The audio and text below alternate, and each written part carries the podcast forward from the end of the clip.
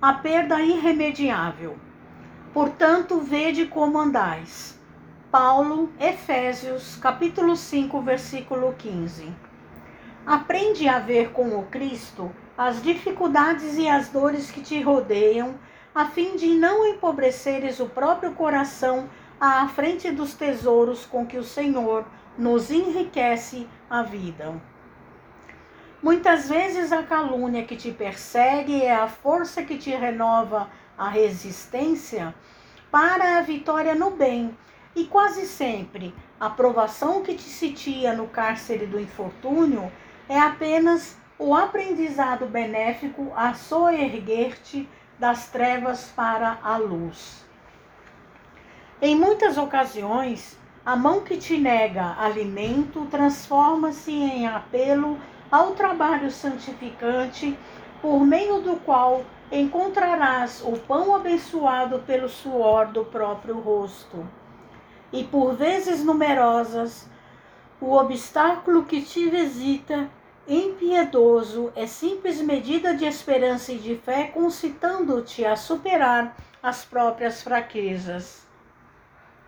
O ouro, na maioria dos casos, apesar da cruz de aflição nos ombros daqueles que a amealham e a evidência no mundo, frequentemente não passa de ergástolo em que a alma padece angustiosa solidão. Descerra a própria alma a riqueza divina, esparsa em todos os ângulos do campo em que se te desdobra a existência e incorporemo-la aos nossos sentimentos e ideias, palavras e ações, para que todos os que nos palmilham a senda se sintam ricos de paz e confiança, trabalho e alegria.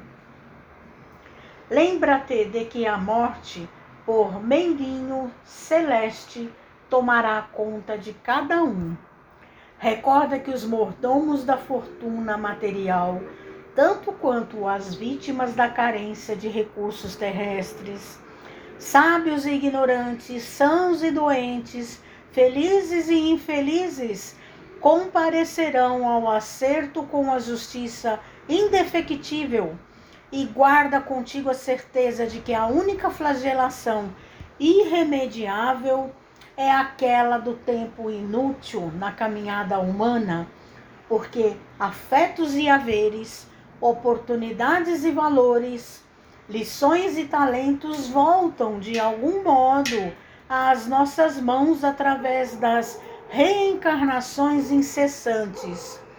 Mas a hora perdida é um dom de Deus que não mais voltará.